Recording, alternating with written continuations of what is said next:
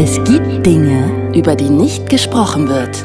Wenn man sich für die Polyamorie entscheidet, begegnet man dem ekelhaftesten Schlotz in sich selbst. Weil sie uns peinlich, merkwürdig oder fremd vorkommen. Dieser Schlüsselmoment war natürlich, als ich nach ja, fünf Jahren Beziehung mit Marcin, meinem, meinem Mann, gemerkt habe, scheiße, ich habe mich in eine Frau verliebt. Tabus. Tabus. Und genau da, wo das Schweigen beginnt, fangen wir an zu reden. Hättest du mir gesagt, Polyamorie, ich hätte dir einen Vogel gezeigt, habe gesagt, geh weg mit sowas. Die machen alle nur, was sie wollen. Und es war für mich wirklich der härteste Weg überhaupt.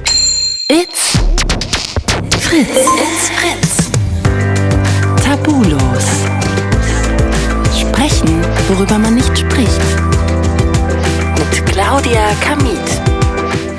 Herzlich willkommen zu einer neuen Folge von Tabulos. Ich bin Claudia Kamit und ich gebe zu, ich fände es wirklich toll, wäre ich in der Lage dazu, eine offene Beziehung zu führen, denn irgendwie fällt es mir sehr schwer, mir vorzustellen, dass ein Paar 20 Jahre lang zusammenbleiben kann, ohne dass wenigstens einer mal das Gefühl hat, er braucht sexuell was Neues.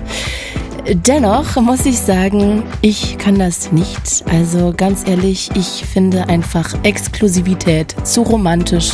Vielleicht habe ich da einfach so ein Hollywood-Bild in meinem Kopf, aber ich könnte nicht zu Hause sitzen und wissen, mein Partner ist gerade irgendwie mit einer anderen auf dem Bettlaken am Rollen. Ginge nicht für mich. Ich muss noch zugeben, was ich noch beeindruckender finde, ist, wenn Leute mehrere Partnerschaften parallel führen können, also Polyamorie. Ne? Und Saskia, mit der ich gleich rede, die führt tatsächlich zwei Beziehungen. Sie hat einen Ehemann und dann ist sie auch noch verlobt. Und diese drei, also Saskia, Martini und auch Louis, die haben gemeinsam einen Podcast und der heißt Die Michalskis. Und in dem setzen sie sich für mehr Sichtbarkeit von Polyamorie und genderfluider Sexualität ein. Und ich treffe gleich Saskia und natürlich will ich wissen, wie sieht der Alltag einer polyamorösen Beziehung aus? Wie war für sie der Weg, dass sie sich da auch entschlossen hat, dieses Beziehungsmodell zu leben? Und wie handhaben Sie das eigentlich in der Familie? Also sagen wir mal, Oma hat Geburtstag oder Mutti. Wen nimmt man dann mit? Beide? Nur einen? Hm, ja. Und natürlich möchte ich auch über das Thema Eifersucht reden. Hallo Saskia, ich freue mich sehr, dich kennenzulernen. Hi. Hi, ich freue mich auch. Danke dir. Lass uns doch direkt mal ja richtig tief reingehen. Kannst du uns mal zu dem Moment mitnehmen, an dem du für dich gemerkt hast, dass du doch auf mehrere Menschen stehst. Also wann war das? War das sehr früh? War das für dich irgendwie komisch? Wie war der Weg dahin und dieser Moment? Mm, ja, das ist eine total spannende Frage, weil die auf mich in zweierlei Art und Weise passt, weil ich ja nicht äh, hetero bin und einmal so das innere Coming Out hatte und halt auch noch das polyamore Coming Out. Also da kam so mhm. beides zusammen. Und jetzt in der Retroperspektive äh, war das, glaube ich, schon öfter so, dass ich gemerkt habe, oh, ich bin in mehrere Menschen verliebt und das geht auch. Aber dieser Schlüsselmoment war natürlich, als ich in ja, der Ehe nach ähm, ja, fünf Jahren Beziehung mit Marcin, meinem, meinem Mann, gemerkt habe, scheiße, ich habe mich in eine Frau verliebt und was zur Hölle ist das? Das geht doch gar nicht und das darf ich auch gar nicht. Mhm. Und das war halt eher erstmal so eine Identitätskrise, wo ich ungefähr alle Sätze der Gesellschaft in meinem Kopf hatte von du musst dich entscheiden, äh, irgendwas ist faul in deiner Beziehung, man kann nicht mehrere Menschen lieben ähm, und denen musste ich mich dann halt stellen und selber herausfinden, dass das doch geht. Und wie alt warst du? Also sagen wir mal deine erste Beziehung. Wie alt warst du da? Da war alles jetzt in Anführungsstrichen noch eher klassisch oder fing das da auch schon an? Nee, also ich habe mein ganzes Leben lang monogam gelebt, ähm, bis zu dem Punkt, wo ich ähm, mich in Louis verliebt habe, also die Frau, die dann mit in die Beziehung gekommen mhm. ist. Und das war 2020.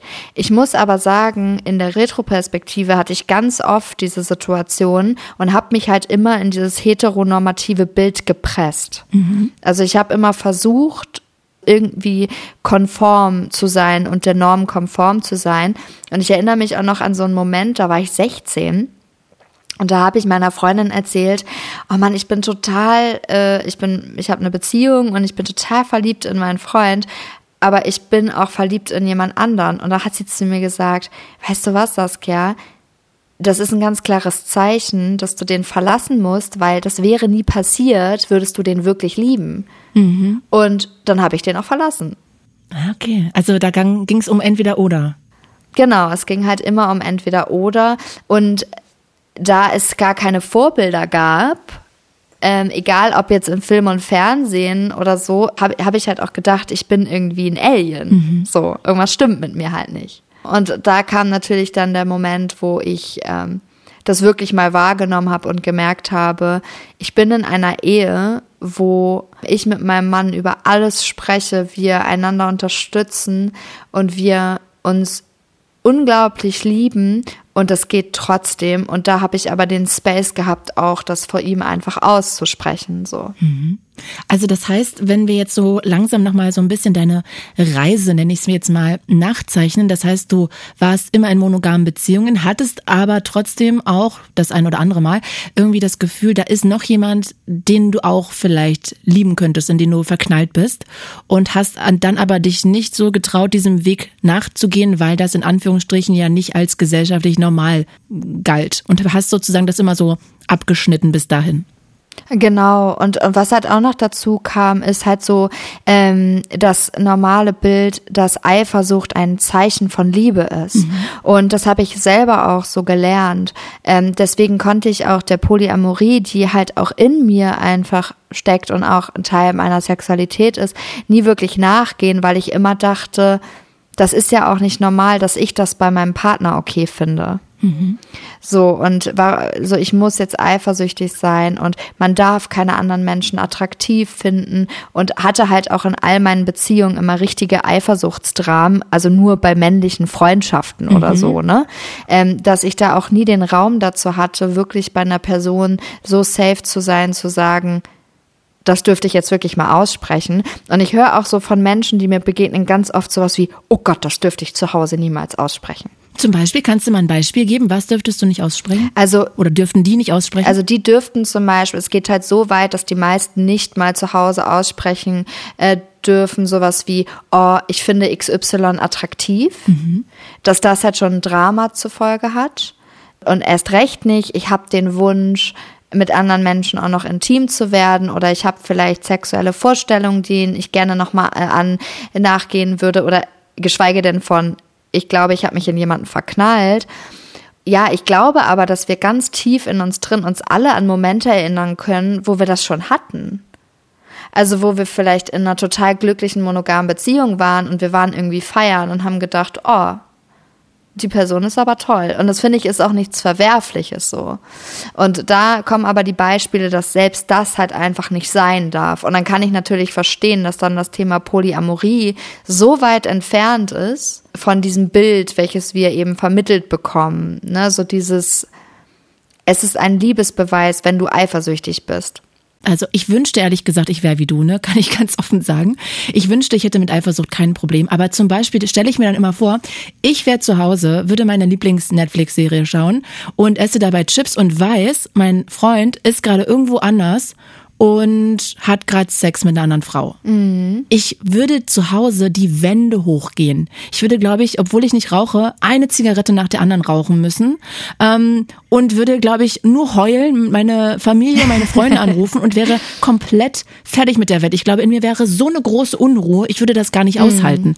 Und und das finde ich interessant, dass Menschen, die in solchen Beziehungen stecken wie du, in so einer polyamorösen, dass die das irgendwie anders channeln können oder ich weiß nicht, was was machst du anders als ich? Wie machst du das? Also was ganz spannend ist, ist, ich war ungefähr der eifersüchtigste Mensch, den du dir vorstellen kannst.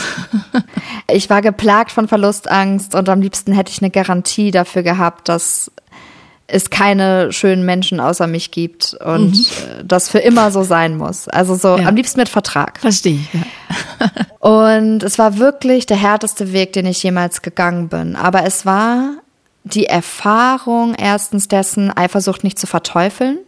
Das heißt, Eifersucht darf da sein. Die Frage ist, wie ich damit umgehe. Das heißt, die Eifersucht ist da und ähm, es ist auch manchmal so, also nicht zwischen Louis und Martin, aber jetzt, wenn ich jetzt wusste, äh, wir haben die Beziehung geöffnet und äh, einer meiner PartnerInnen ist bei einer anderen Person, dass ich halt auch sagen kann, hey, ich bin gerade eifersüchtig und ich weiß aber auch, woher es kommt, weil ich gerade das Gefühl habe, ich bin nicht gut genug. Mhm. So. Mhm. Und ich weiß, wo die Wurzel gerade ist, weil es gibt für mich einen großen Unterschied zwischen Eifersucht weil meine andere Person mir keinen sicheren Hafen bietet. Also zum Beispiel, wenn ich immer meine Meinung ändere, wenn ich dir nicht das Gefühl geben würde, dass du bei mir sicher bist, dass ich dich liebe und so weiter. Mhm. Da kann natürlich Eifersucht auch greifen ohne Ende. Und dann gibt es die Eifersucht, die aus meinen inneren Erfahrungen kommt und den Annahmen über mich selbst, dass ich zum Beispiel nicht so schön bin wie die andere Person oder der Sex besser ist oder was ist wenn und was ist wenn. Aber und ich glaube, da schwingt ja auch immer so ein Gefühl von mit, hoffentlich findet er den nicht besser und verlässt mich dann. Und ich mhm. weiß nicht, ob mhm. das jetzt schon eine Verlustangst ist oder ob das nicht einfach eine normale äh, Gefühlsregung ist, dass man denkt, oh Gott, Klar. was ist, wenn der dann weg ist? Ja, total. Und das kommt auch. Also, ähm, und das ist auch okay. Und ich glaube, es ist ganz wichtig, sich bewusst zu machen, wenn man sich für die offene Beziehung oder Polyamorie entscheidet, dann begegnet man dem ekelhaftesten Schlotz in sich selbst, den du dir überhaupt vorstellen kannst, weil jede Unsicherheit dir entgegenspringen wird, so. Und das ist halt scheiße anstrengend. Also jeder Mensch, der sagt, ach, äh, das ist alles ganz einfach, das stimmt so nicht. Jetzt ist es für uns drei einfach, weil wir aber auch richtig scheiße viel Arbeit gemacht haben. So.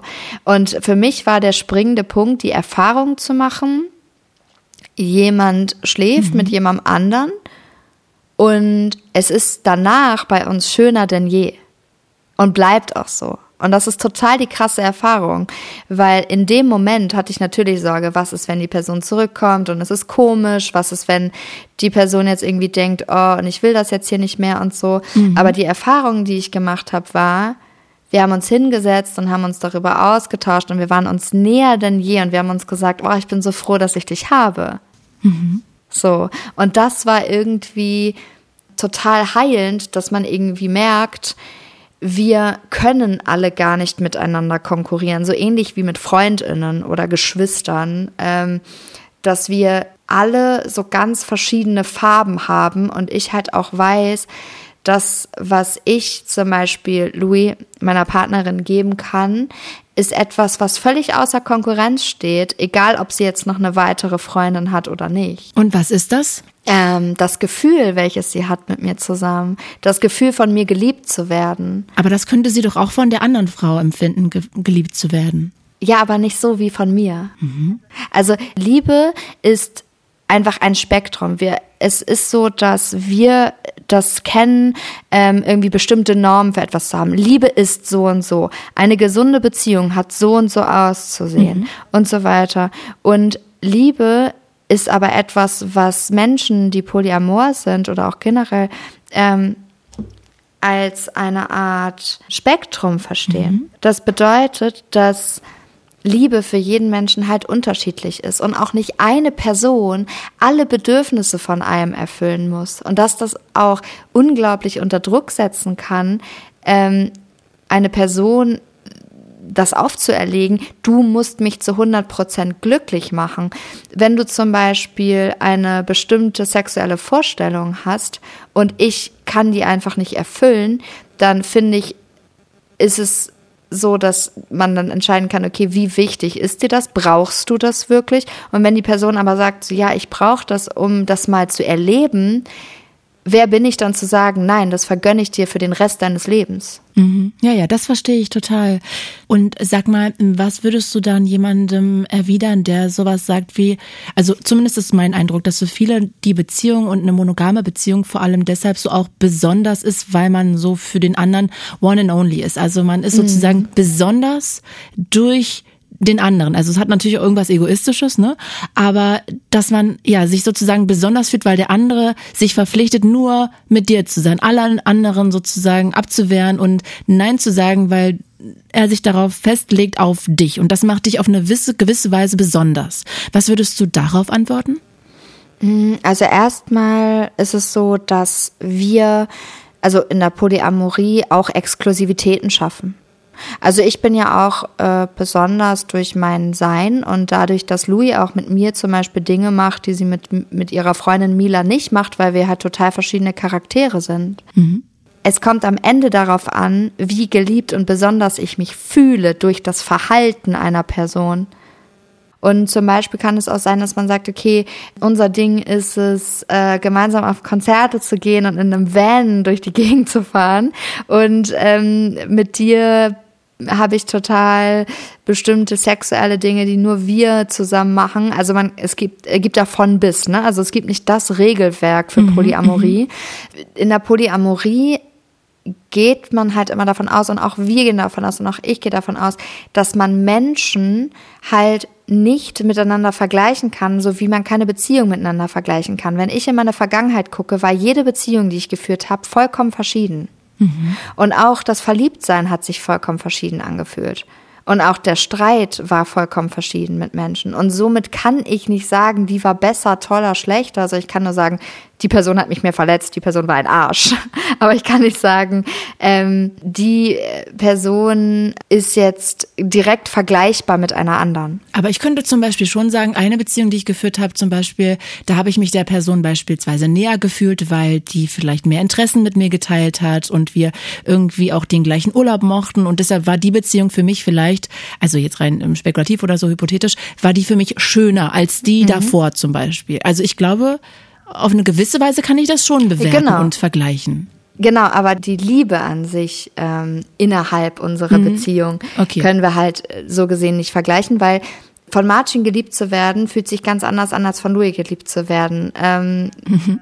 Sex mit einer Person zu haben, fühlt sich ganz anders an, als mit der anderen zu haben. Mhm. Und das kann ich nicht in direkten Vergleich stellen. Klar kann ich sagen, ähm, wenn ich jetzt ein jetzt eine Aktivität nehme und dann sage ich, okay, das war mit der Person jetzt toller als mit der anderen. Aber wir generell, oder ich bin eine Person, ich stelle halt keine Vergleiche unter Menschen da. Das, das, das ist für mhm. mich so weit weg, weil ich einfach weiß, dass es nur ein Resultat hat, und zwar, dass es mich unglücklich macht und niemandem etwas bringt.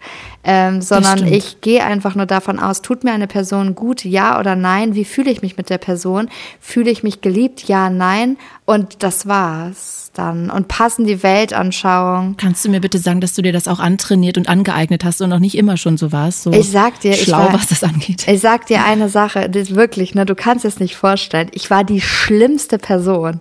Hättest du mir gesagt, Polyamorie, ich hätte dir einen Vogel gezeigt, habe gesagt, geh weg mit sowas. Die machen alle nur, was sie wollen.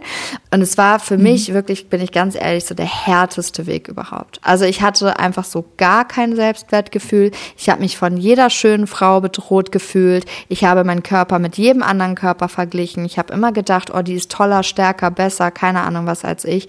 Und ich bin wirklich durch jahrelange, sehr anstrengende, harte Arbeit gegangen, aber bin eben jetzt auch an einem Punkt, wo ich sage, ich weiß, was ich selber auch wert bin und dass ich liebenswert bin. Das glaube ich mir zwar nicht jeden Tag, aber den Großteil so. Toll. Das ist total beeindruckend. So, also ich sag mal, ich rede auch öffentlich ähm, sehr offen darüber. Ich hatte auch eine krasse Angststörung und krasse Verlustängste und war sogar zweimal ähm, in einer psychiatrischen ähm, Klinik äh, wegen meiner mentalen Gesundheit. Mhm. Ist jetzt schon länger her. Aber deswegen, ich habe wirklich jedem Glaubenssatz irgendwie von ich bin nicht genug oder ich ähm, darf nicht äh, pansexuell sein und ich darf nicht lieben und ich bin nicht, ich muss in die Norm passen, habe ich echt ins Gesicht geguckt. Und das ist halt sehr anstrengend. Also ich kann dir sagen, man kann sich das antrainieren und aneignen und man kann auch dahin kommen, aber es ist halt echt viel Arbeit so und es braucht viel Energie. Das glaube ich. Du kannst unglaublich stolz auf dich sein, wenn ich das an der Stelle mal sagen darf. Also ich finde jeder. Danke, es ist Jahre. Ja, wirklich, aber jeder Kampf, der mit Selbstwert ja. zu tun hat und Selbstliebe, ich finde den einfach so beachtlich und so beeindruckend, wenn Leute überhaupt da immer weiterkommen und wenn dann, ja, also du bist ja dann quasi der Endboss schon auf eine gewisse Weise. Und weißt du, was auch noch, äh, also erstmal danke, das ist voll süß.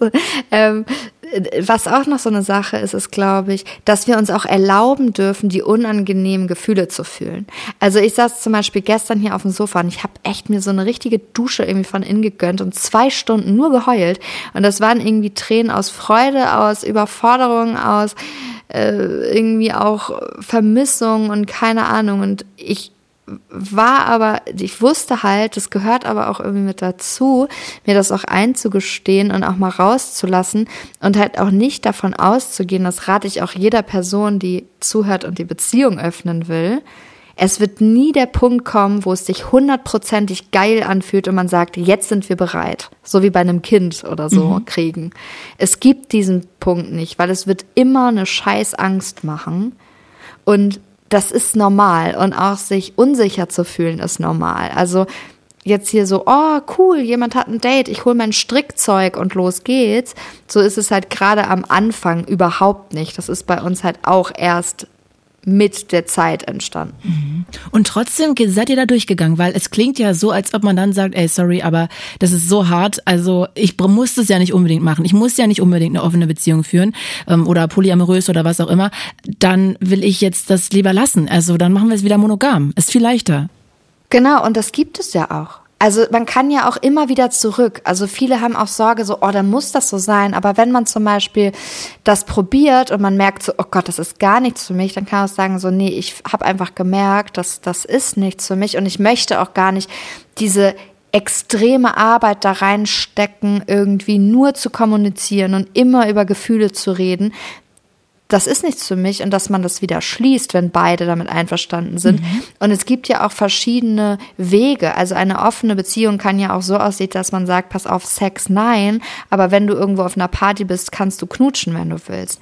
Es kann sein, dass man sagt, ich möchte das nicht, dass du irgendwo übernachtest. Das ist etwas, das, das fühlt sich für mich nicht gut an. Mhm. Oder, oder, oder, da redet man dann eher über offene Beziehungen. In der Polyamorie geht es ja dann um Liebesbeziehung. Aber ähm, die Spektren dazwischen sind halt auch in kleinen Baby-Steps auch wirklich mal zu machen. Oder dass man so anfängt und sagt, okay, wir fangen mal mit dem kleinsten Baby-Step überhaupt an. Wenn wir irgendwo sind, dann reden wir darüber, wenn wir jemanden attraktiv finden.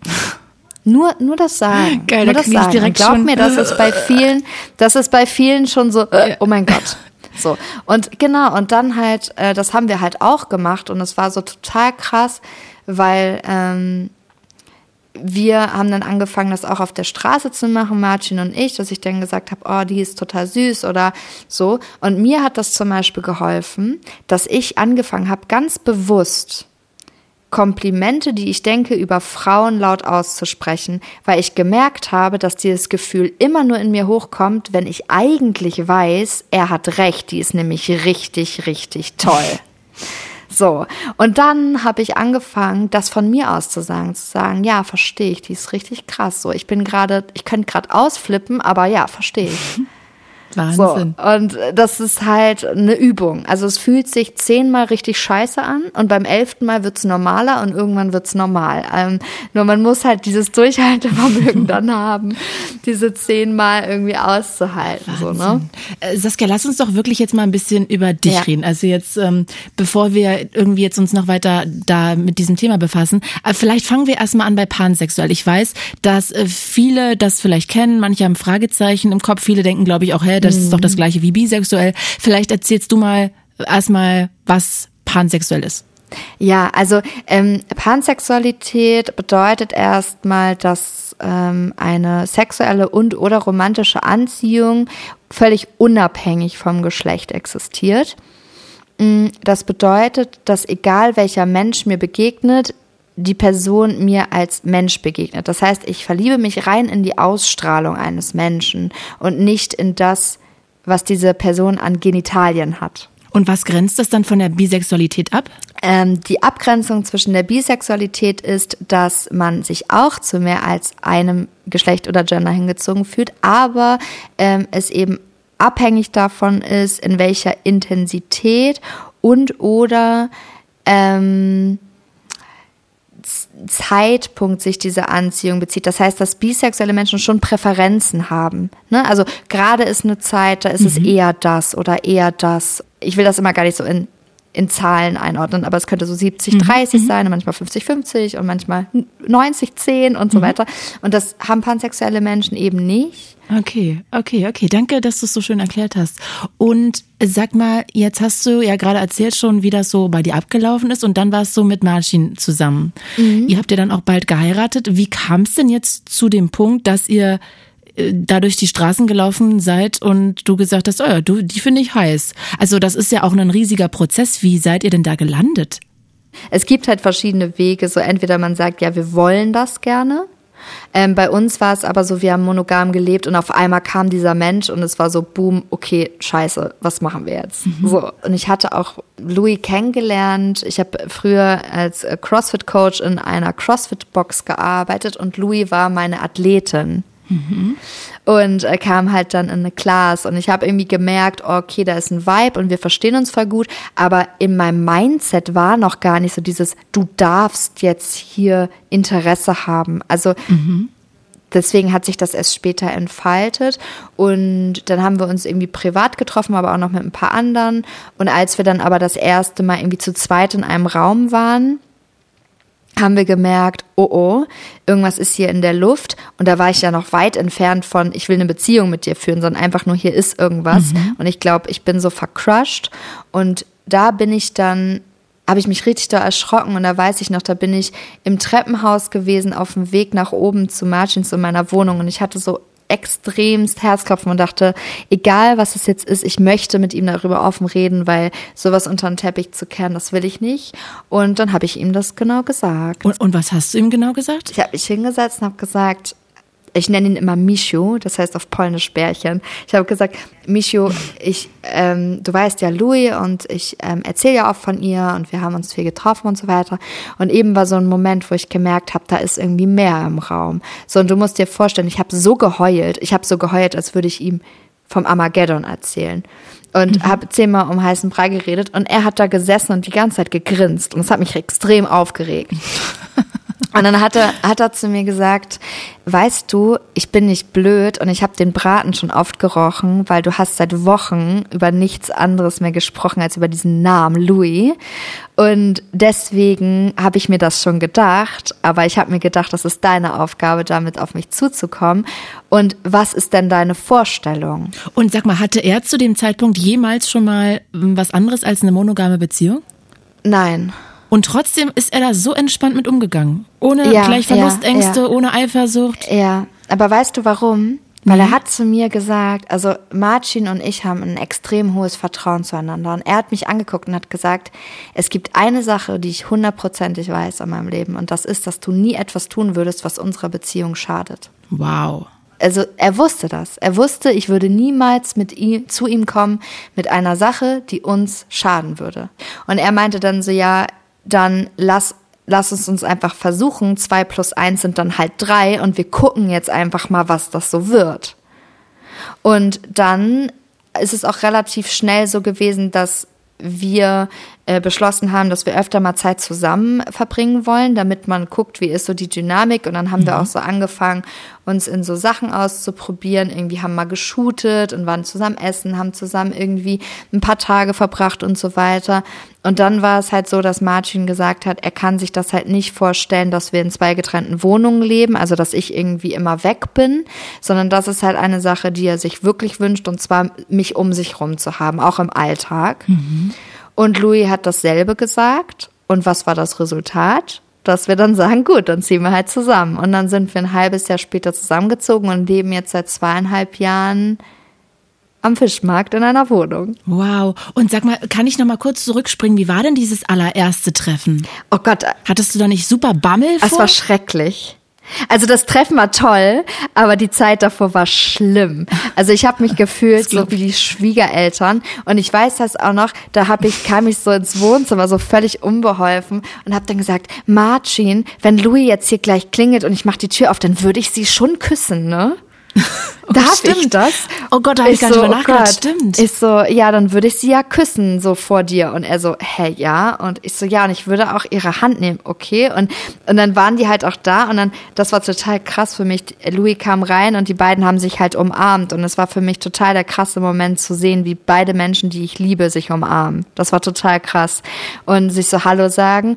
Und dann war ich halt richtig nervig. Und dann hat das halt ein paar, nach ein paar Stunden hat denen das so gereicht und hat gesagt, gesagt, ey Sassi, wenn wir sagen, es ist okay für uns und wir, du merkst ja, dass es hier völlig natürlich und okay ist, dann hör jetzt auf zu fragen, ob es okay ist, weil es ist einfach nur noch anstrengend.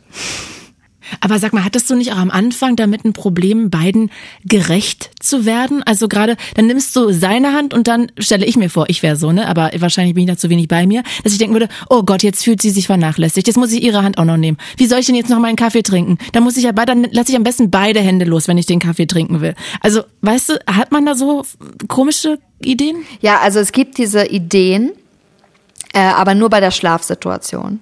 Bei der Schlafsituation war so das, wo ich gemerkt habe, okay, da muss ich mich irgendwie so ein bisschen entscheiden. Sonst aber überhaupt nicht, weil ähm, keiner von den beiden, genauso wie ich, führt eine Strichliste, ähm, wie viel Küsse hat man bekommen, wie viel wird geschmust und so weiter, äh, sondern das passiert halt aus dem Moment heraus und ist halt auch immer total echt und äh, liebevoll. Und auch jede der Personen ist ja auch ganz gerne mal alleine. Und Mhm. Und das Krasse ist, egal wer uns jemals erlebt hat, hat gesagt, oh, das ist ja voll normal. Und ist so, ja, man stellt sich immer was ganz mhm. Krasses vor. Und es ist eigentlich ganz, also so ganz natürlich und normal, so. Und sag mal, wo schläfst du denn ja nachts? Weil du es gerade angesprochen hast es ist so, dass äh, wir zwei Schlafzimmer haben und wir sind jetzt schon so an dem Punkt nach zwei Jahren, dass wir sagen, boah, es wäre echt voll cool gewesen, wenn wir drei Zimmer gehabt hätten. Mhm. Äh, weil ich auch, ich will auch mal alleine schlafen. Verstehe ich ja. Und ja, also ähm, manchmal ist es pragmatisch, dass ich sage, okay, ich muss irgendwie früher raus, die andere Person kann länger ausschlafen, dann mhm. schlafe ich bei der anderen Person. Dann kann es sein, dass eine Person mal fragt. Also es ist halt auch da wieder intuitiv und natürlich jetzt, dadurch, dass Louis auch eine neue Freundin hat, ist sie auch öfter mal weg und dann mhm. kann ich auch mal alleine schlafen. ähm, ich wechsle, aber nicht nach Plan. Aber du sagst, es ist so natürlich und ich glaube es jetzt so 100 Prozent, aber ich klebe leider gerade immer noch gedanklich in meiner alten Schublade fest. Von daher bitte verzeih ja. mir die nächste Frage. Aber wenn ich mir jetzt, jetzt vorstellen würde, ja, also ich wäre du. Und jetzt hätte ich schon vier Nächte mit Martin verbracht und mhm. irgendwie geht's ihm nicht gut und ich würde denken, ach, ich müsste eigentlich heute wieder mit bei ihm schlafen. Aber ich weiß mhm. auch, dann würde ich Louis irgendwie Unrecht tun, weil mhm. sie mich vielleicht auch schon wieder vermisst. Was, was macht man denn dann? Die, die Gedanken sind völlig legitim und die kommen auch. Und da gibt's für mich eine, eine Lösung. Und zwar gehe ich zu Louis und frage sie, wie fühlst du dich gerade damit? Mhm. Und dann gibt mir Louis eine, eine, ehrliche Antwort. Und dann ist das Ding durch. Mhm. Weil ich vertraue, dass Louis, also bei uns ist ein sehr offener kommunikativer Raum. Das heißt, Louis, ich muss gar nicht mir Gedanken darüber machen, weil Louis würde kommen und sagen, hey, ich vermisse dich. Louis würde kommen und sagen, ich würde mir wünschen das. Ich komme zu Louis und sage, wie fühlst du dich gerade damit? Findest du das scheiße? Und sie hat den Raum zu sagen, ja, ich finde es gerade voll kacke. Mhm. Und dann passe ich das entweder an und fühle da mal rein und gucke, ob es halt ähm, darauf mehr zu achten. Mhm. Genau, und andersherum. Mhm. Und sag mal, ich weiß nicht, ob das eine zu intime Frage ist, aber hättest du denn Lust darauf, eine Familie irgendwann zu haben? Ja, auf jeden Fall. Also ähm, es hat sich ja so ein bisschen verändert. Also wir haben immer gesagt, wir wollen auf jeden Fall Kinder und Louis möchte ein Kind und ich möchte ein Kind, auch beide gerne von Marcin. Ähm, mhm. Sie auch, ich auf natürlichem Weg und sie künstlich. Mhm. Das hat sich auch so ein bisschen verändert, weil wir, ähm, also Louis sagt so, oh, ich weiß gar nicht, ob ich so richtig die Schwangerschaft will. Okay. Ich sag, ich will auf jeden Fall Kinder und Macini sagt, ähm, ja, ich auch, aber jetzt nicht unbedingt jetzt. Und das hat auch mhm. was damit zu tun, dass im letzten Jahr für uns beruflich so viel passiert ist, dass sich das einfach nach hinten verschoben hat. Das heißt, der Kinderwunsch ist auf jeden Fall äh, da, auf jeden Fall bei mir, so und äh, eine Familie halt äh, da zu gründen. Und ähm, wir haben ja auch ein eigenes Kinderbuch geschrieben, wo wir auch so polyamore Familien und diverse Familien thematisieren. Also das Thema Kinder ist für uns halt auf jeden Fall groß. Aber durch unsere berufliche Lage ähm, hat sich das halt auf unbestimmte Zeit erstmal nach hinten getrudelt. So. Mhm.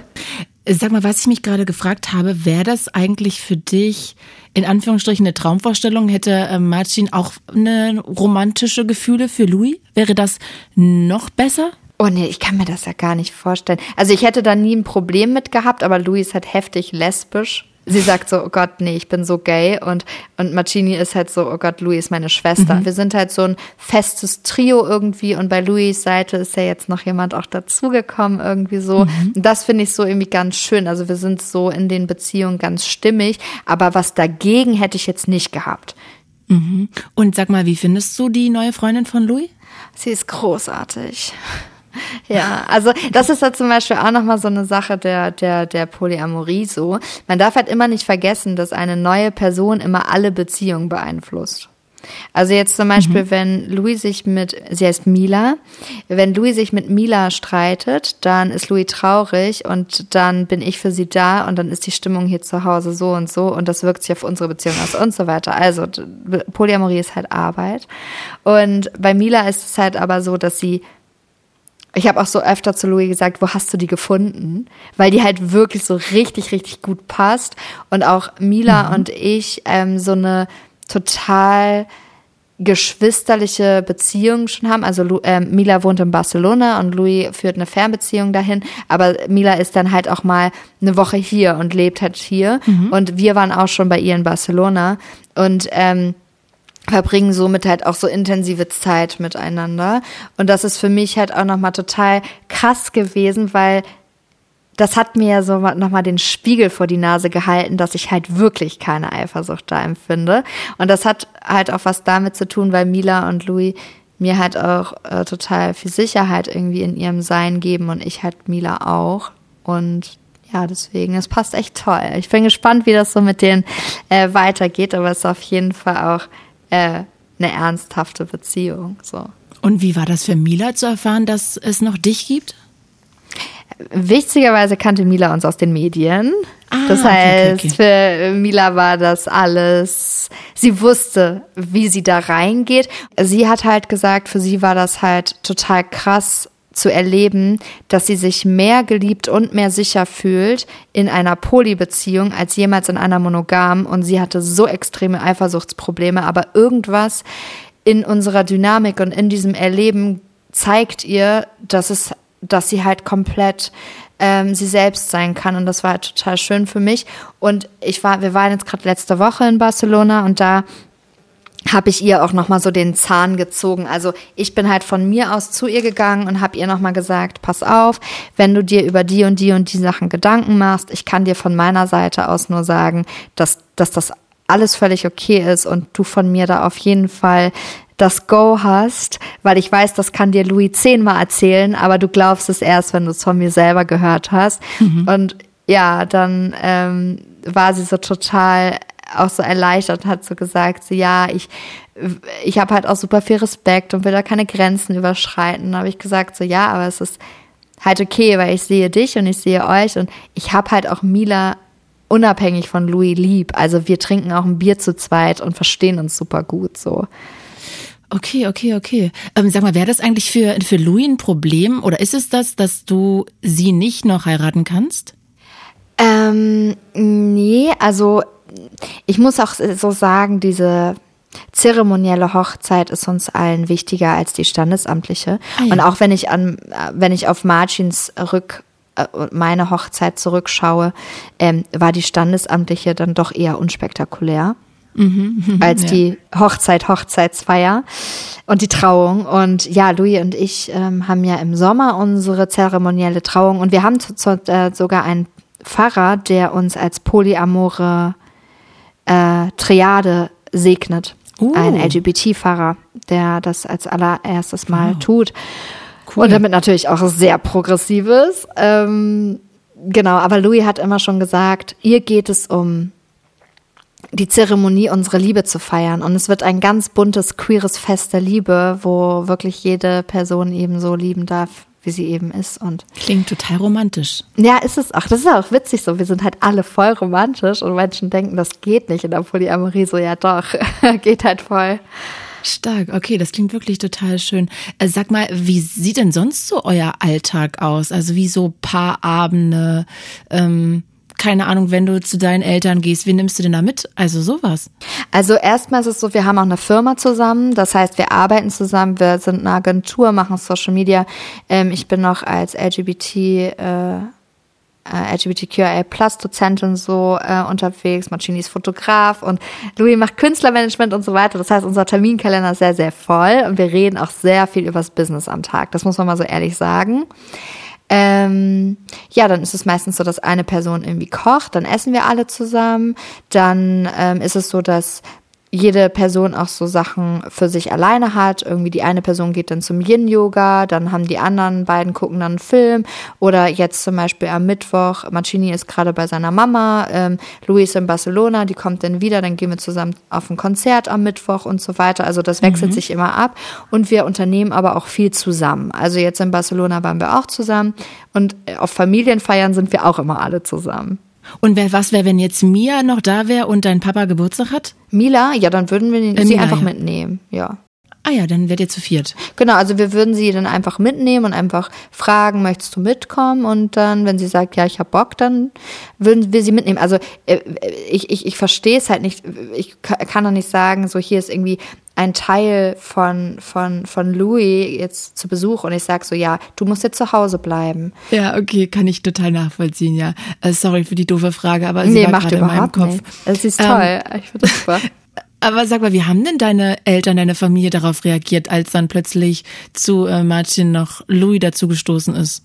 Mm, also ich muss sagen, mein polyamoröses Outing war weniger spektakulär tatsächlich, weil meine Eltern oder meine Familie sind generell halt schon so Überraschungen von mir irgendwie gewohnt gewesen. Also ich habe das wirklich so gemacht. Ich habe an einem Tag alle angerufen und habe denen das erzählt, so hintereinander und habe gesagt so, ja, äh, ich möchte jetzt vorher schon sagen, ich bin total glücklich. Ich möchte sagen, Martin ist damit total glücklich, aber da gibt es eine Person, die ist neu dazugekommen und wir wollen das halt jetzt zu dritt versuchen und ähm, dann, wenn ihr uns zu dritt erlebt, dann wisst ihr auch, glaube ich, was wir meinen. Und es war wirklich so, es ist, kam halt so die Frage, okay, wie ist das so für dich, wie ist das so für Martin und so weiter. Und dann gab es aber nur Fragen und dann war es halt so dieses Hauptsache, du bist halt glücklich. Mhm.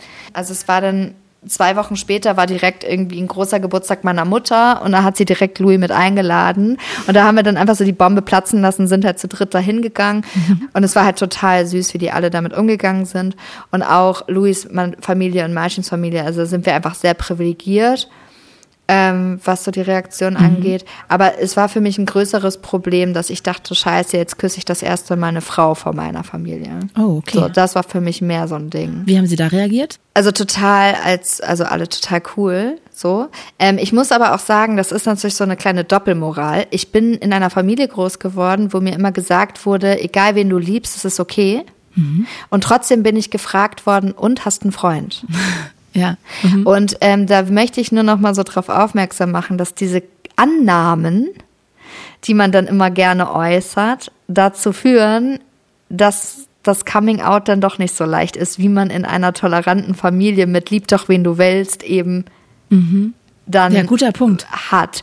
Und deswegen war dieser Weg für mich deutlich schwieriger. Ne? Mhm, mh, verstehe.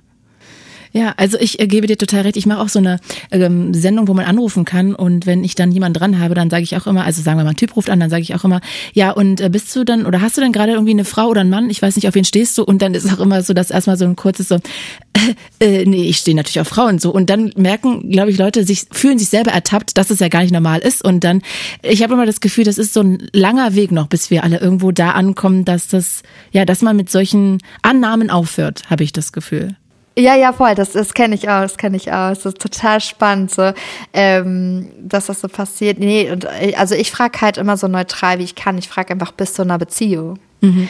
So, äh, weil ich einfach dann den Raum auch geben möchte. Und bei Menschen, wo ich zum Beispiel auch nicht sicher bin, frage ich auch nach deren Pronomen. Also, mhm. ne, weil ich einfach da sensibler geworden bin dahingehend. Aber it's a long, long way. So, dass ähm, diese Ansicht Mensch ist Mensch, das ist übrigens mein absoluter Hasssatz, wenn jemand mir entgegnet auf meine Arbeit, die ich mache, ach Saskia, das ist doch heutzutage kein Thema mehr. Mensch ist Mensch. Da denke ich immer, ja, das wäre toll. Äh, aber das ist eine sehr privilegierte Ansicht. Das ist nämlich leider immer noch nicht so. Ja, das stimmt. Genau. So. Leider, leider. Sag mal, was hat dich denn dazu bewogen, in die Öffentlichkeit zu gehen mit diesem doch ja sehr intimen Thema, wo man weiß, okay, da könnte es auch viel Kritik geben oder viel Anfeindungen, Wut, Hass, whatever. Ich bin da so reingetrudelt. Also es ist tatsächlich so passiert, dass ich dachte, es gibt einen Weg auf Instagram, wo alle Leute auf einmal das erfahren können, die mir wichtig sind. Ich hatte 400 FollowerInnen. Mhm. Und dann habe ich da einfach ein Video hochgeladen und habe das so erzählt. Aber eigentlich nur so für FreundInnen und Leute, die mich so kennen, so aus der Tanzbranche und so, weil ich keine Lust hatte, diese Sache jedes Mal wieder zu erzählen. Mhm. Ja, und das ist dann viral gegangen. Stark. Und das hat äh, dann zum Beispiel auf äh, TikTok innerhalb von einer Nacht 5,6 Millionen Aufrufe bekommen. Und auf einmal war ich dann TikTokerin und war dann äh, Influencerin für diese Themen. Und ich habe mich halt schon sehr viel so mit gesellschaftskritischen Sachen auseinandergesetzt und ähm, ja, habe dann auch gemerkt, okay, mentale Gesundheit zum Beispiel und auch LGBTQIA+, Männlichkeitsbild und so weiter ist immer noch so ein großes Tabu. Nö, ich habe jetzt keinen Bock darauf. Ich werde das jetzt, werde jetzt darüber anfangen zu reden. Mhm.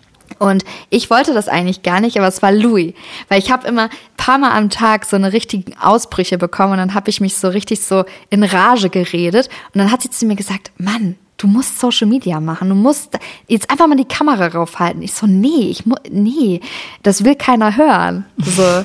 Und das ist halt passiert während Covid, das darf man auch nicht vergessen. Mhm. Wir sind in, in der kompletten Isolation gewachsen. So, und dann kommst du auf einmal raus und hast halt, also wir haben jetzt letztens mal geguckt, auf TikTok sind es jetzt irgendwie 165 Millionen Aufrufe. Wahnsinn. Und sag mal, gab es denn auch mal Gegenwind oder auch Kritik oder also Negatives, was euch da entgegengeweht ist? Also ich kriege jeden Tag hunderte von Kommentaren darüber, wie ich wirklich bin. Ne?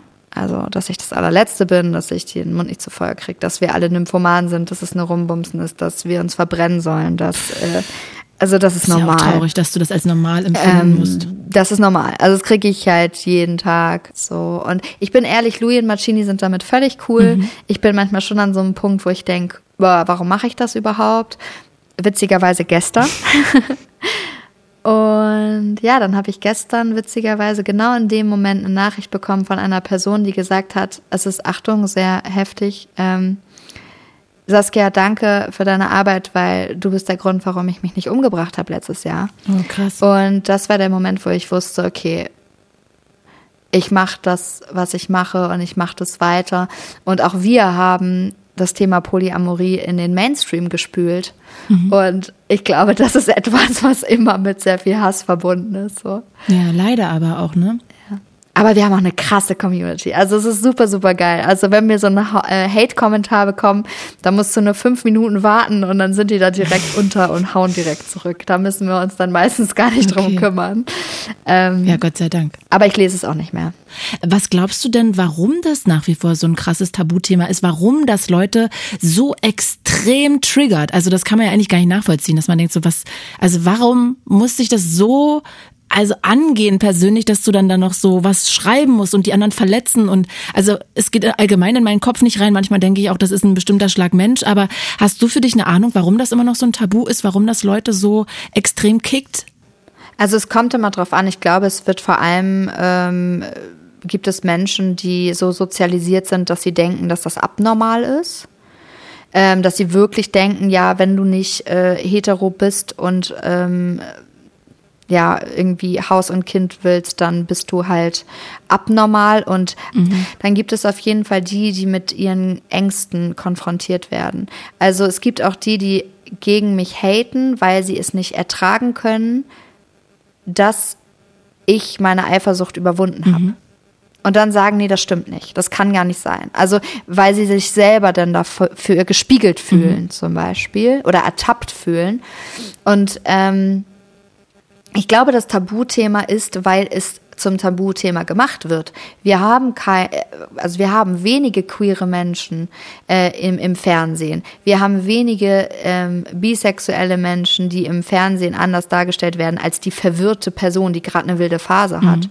Es gibt einfach wenige Menschen, die das als normal vorleben und dadurch wird es als etwas Abnormales eben angesehen. Mhm. Und sorry, das beginnt halt im, im Bildungssektor. Ne? Also ich habe nicht mal Frau und Frau gesehen in einem Schulbuch. Mhm. Oder irgendwo. Das gibt's halt nicht. Und so ist das bei Polyamorie auch. Und das ist das, was ich mir eigentlich wünsche und das, wie man so ein Tabu aufbrechen kann. Ich sage nicht, Monogamie ist falsch oder Polyamorie ist falsch, sondern es ist ein Weg. Es ist ein ein Weg, für den man sich entscheiden kann. Und ich finde es ganz wichtig, verschiedene Wege von Anfang an aufzuzeigen. So wie man auch zeigt, es gibt Mama, Mama, Papa, Papa, Alleinerziehende und eben Mama und, Ma und Papa, so. Mhm. Und nur so kann man das aufbrechen. Und da das aber seit Generationen nicht passiert, sind wir halt immer noch an dem Punkt, ja, wo das eben abnormal ist und wir nur rumvögeln wollen, worum es übrigens in der Polyamorie gar nicht geht, sonst könnte ich ja auch einfach eine offene Beziehung führen. Mhm. Ja, ähm, na klar. Es ergibt total Sinn. Ihr seid ja alle sehr in der Öffentlichkeit. Was für Fragen kommen denn am meisten, wo du sagen würdest, okay, die müssen wir immer wieder beantworten? Ähm, Eifersucht. Also die meistgestellte Frage ist, Saskia, wie hast du es geschafft, deine Eifersucht zu überwinden? Das ist die Frage in meinen DMs, die Frage in den QAs. Dann die Frage, teilen. Wie teilst du denn? So Liebe kann man nicht teilen, Liebe wird mehr. Mhm. So, das ist so ein Grundsatz irgendwie. Und was halt auch so kommt, ist, ja, ist das denn, gibt es denn überhaupt Regeln? Und ich denke mir so, ja, Treue ist in der Polyamorie ein Riesending und Treue ist das, was miteinander abgesprochen wird. Mhm. Und da ist mir auch aufgefallen, dass es auch ganz, ganz viele Menschen gibt, die leben gar nicht poly und sind auch gar nicht poly interessiert, sondern die leben monogam und folgen mir und uns, weil sie die Dinge, die wir in unserer Beziehung kommunikativ anwenden, auch für ihre Beziehung anwenden. Ah. Und dadurch viel mehr gesprochen wird. Mm, also zum Beispiel, dass über alles jegliches Gefühl einfach ähm, angesprochen wird, dass man viel mehr redet. Genau, oder zum Beispiel, was ich letztens, habe ich eine Story gemacht und habe so den Tipp gegeben, dass es mir ganz oft auffällt, ähm, ich habe so Beziehungscoachings ganz lange gegeben und gebe das auch immer noch, dass es ganz oft so ist, dass die eine Person denkt, hä, das war doch voll okay und die andere sagt, hä, nee, war es nicht. Mhm. Und dann sagt die zum Beispiel, ne, zwei gehen in den Club, die eine Person tanzt mit jemandem mhm. anderen. Mhm. Die andere Person ist eingeschnappt. So, und aber dann war das so dieses, hä, man hat nie darüber geredet, wo ich auch sage, wenn du eine monogame Beziehung eingehst, setz dich mal hin, das, was man in der Polyamorie sowieso macht, und machen muss. Aber setzt euch doch mal hin und sagt, was ist eigentlich für okay für mich? Mit anderen zu schreiben oder mit anderen zu tanzen? Ist das okay für mich? Ja, nein. Und so wissen beide ganz genau, wie sie sich verletzen können und wie sie aufeinander achten können. Und man kommt nicht in diese Situation, wo man sagt, hey, ich dachte, mhm. ich dachte, das ist okay. So, nee, man geht immer äh, automatisch davon aus, dass all das, was für einen selbst okay ist, auch für die andere Person okay ist. Und das macht man in der Polyamorie halt komplett anders. Und das ist total spannend, weil ganz viele monogame Pärchen das jetzt auch anders machen. Total gut auch und total wichtig eigentlich, ne? Genau. In der Polyamorie ist es zum Beispiel ja auch dadurch, dass du mehrere Beziehungen hast, total wichtig, die Beziehungen durchgehend zu pflegen. Das heißt, so aktive Wertschätzung, immer Bitte und Danke sagen, zum Beispiel auch mal zwischendurch zu sagen, ich bin voll froh, dass du da bist und so weiter. Das ist halt etwas, das tun wir immer aktiv, weil es aber auch notwendig ist, wenn man mehrere Beziehungen hat. Und das ist aber jetzt witzig, weil das ist auch notwendig, wenn du eine monogame Beziehung mhm. hast. Mhm. Total, ja, total. So, damit sie halt am Leben bleibt. So. Und deswegen ist das eigentlich gar nicht nur darauf zu beziehen, sondern auf jegliche Art von Liebesbeziehung irgendwie. Wie schön. Das klingt irgendwie total schön. Ich könnte dir gerade da stundenlang noch zuhören, wie du das erzählst. Weil ich finde auch. Aber es ist auch anstrengend. Das darf man aber nicht vergessen. Es ist nicht immer nur alles schön, aber es ist auch anstrengend, weil Liebe ist zwar nicht begrenzt, aber Zeit. Ja, das glaube ich. Aber was würdest du ja. denn sagen, wann ist denn manchmal Polyamorie anstrengend? Was sind so die Punkte? Klar kann Polyamorie auch anstrengend sein, wenn du äh, du hast ja eine bestimmte Kapazität an Zeit. Und zum Beispiel bei mir ist das so, ich arbeite sehr, sehr viel, also so schon sehr viel. Mhm. Und dann habe ich halt mh, noch irgendwie Menschen, um die ich mich kümmern möchte und ich möchte mich dann auch noch um mich selbst mhm. kümmern. Freundinnen habe ich auch noch und auch noch Hobbys. So, und dann gibt es halt irgendwann die Kapazität, wo man sich fragen muss, ja, Polyamorie ist toll, aber wie viel Kapazitäten habe ich wirklich? Mhm. Höre ich daraus, dass du jetzt nicht vielleicht noch eine dritte Person für dich persönlich reinholen würdest, noch eine dritte Beziehung? Genau, also es ist so, also ich, bege also ich begegne gerade jemandem und auch schon ein bisschen länger, jetzt so seit Anfang des Jahres und wir haben jetzt so für uns noch nicht definiert, dass wir zusammen sind, aber es ist halt schon eine, eine beziehungsähnliche Situation. Mhm. Und die Person sehe ich jetzt auch meistens so dreimal die Woche. Mhm. Und das geht auch nur so gut, weil ja Louis auch jemanden hat und Martin auch durch seinen Fotografenjob auch viel unterwegs ist. Mm. Und dadurch gleicht sich das dann irgendwie ganz gut aus. Verstehe. So.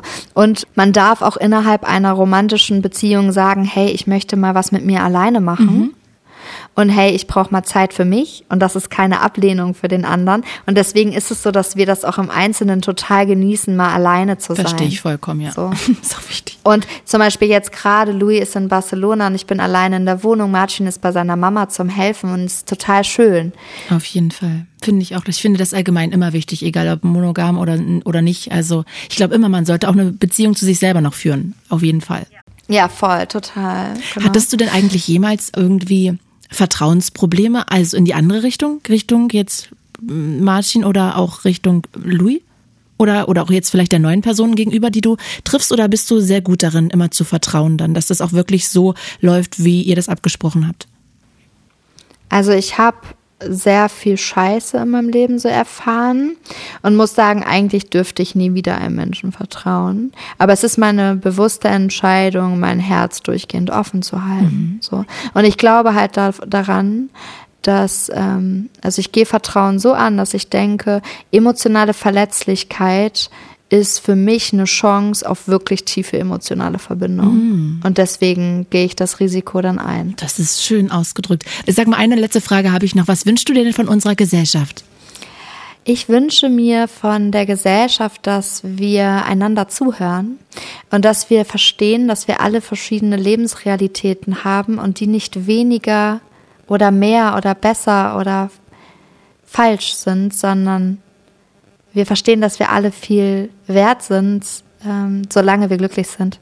Mhm.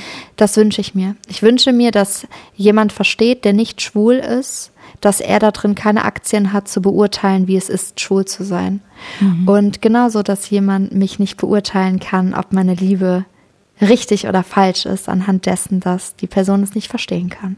Weil wir nehmen, wir nehmen niemandem was weg. Das ist so krass. Queere Rechte nehmen Heteros nichts weg. ja, natürlich. Und Rechte von Polybeziehungen nehmen auch monogamen Beziehungen nichts weg. Und mhm. das ist das. Und das würde ich mir wünschen. Also das würde ich mir auch von Herzen wünschen, ja, dass wir auch weniger immer so urteilend durch die Welt laufen. Ne? Das finde ich auch so schrecklich, dass überall immer alle beurteilt werden. Noch nicht mal verurteilt, aber ständig gibt es so Bewertungen. Das finde ich auch so schade. Das macht auch so viel kaputt, meiner Meinung nach.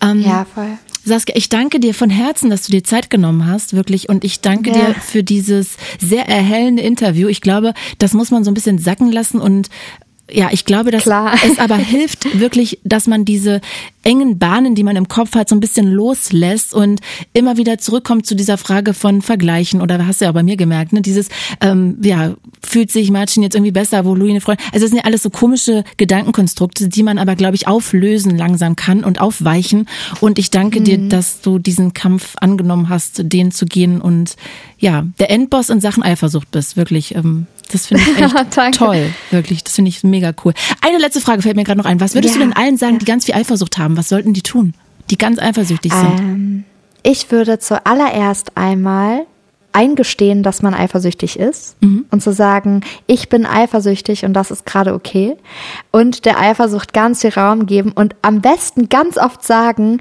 in dem Moment, wenn man eifersüchtig ist, ich bin gerade eifersüchtig, weil. Mhm.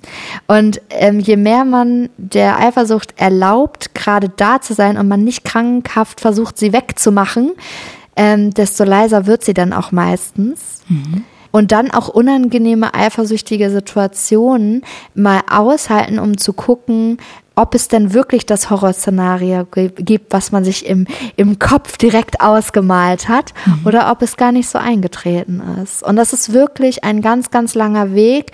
Und auch eifersüchtig zu sein, ist nicht schlimm. Also deswegen ist man kein schlimmerer Mensch oder so, sondern es ist einfach nur Unsicherheit und sich da auch mit ganz viel Mitgefühl irgendwie begegnen, zu sagen so, hey, es ist okay, du musst mich nicht beschützen, ich bin ganz sicher und ich bin gerade eifersüchtig und ich kotze richtig ab. So. Und das mal zu machen. Okay. Saskia, das ist ähm, toll. Ich danke dir wirklich von Herzen. Du bist toll und ich wünsche dir jetzt einen schönen Tag und ja, danke, dass du dir Zeit genommen hast. Danke dir für das tolle Gespräch. Es hat mich sehr gefreut und gar kein Problem mit Klischeefragen. Das mache ich gerne.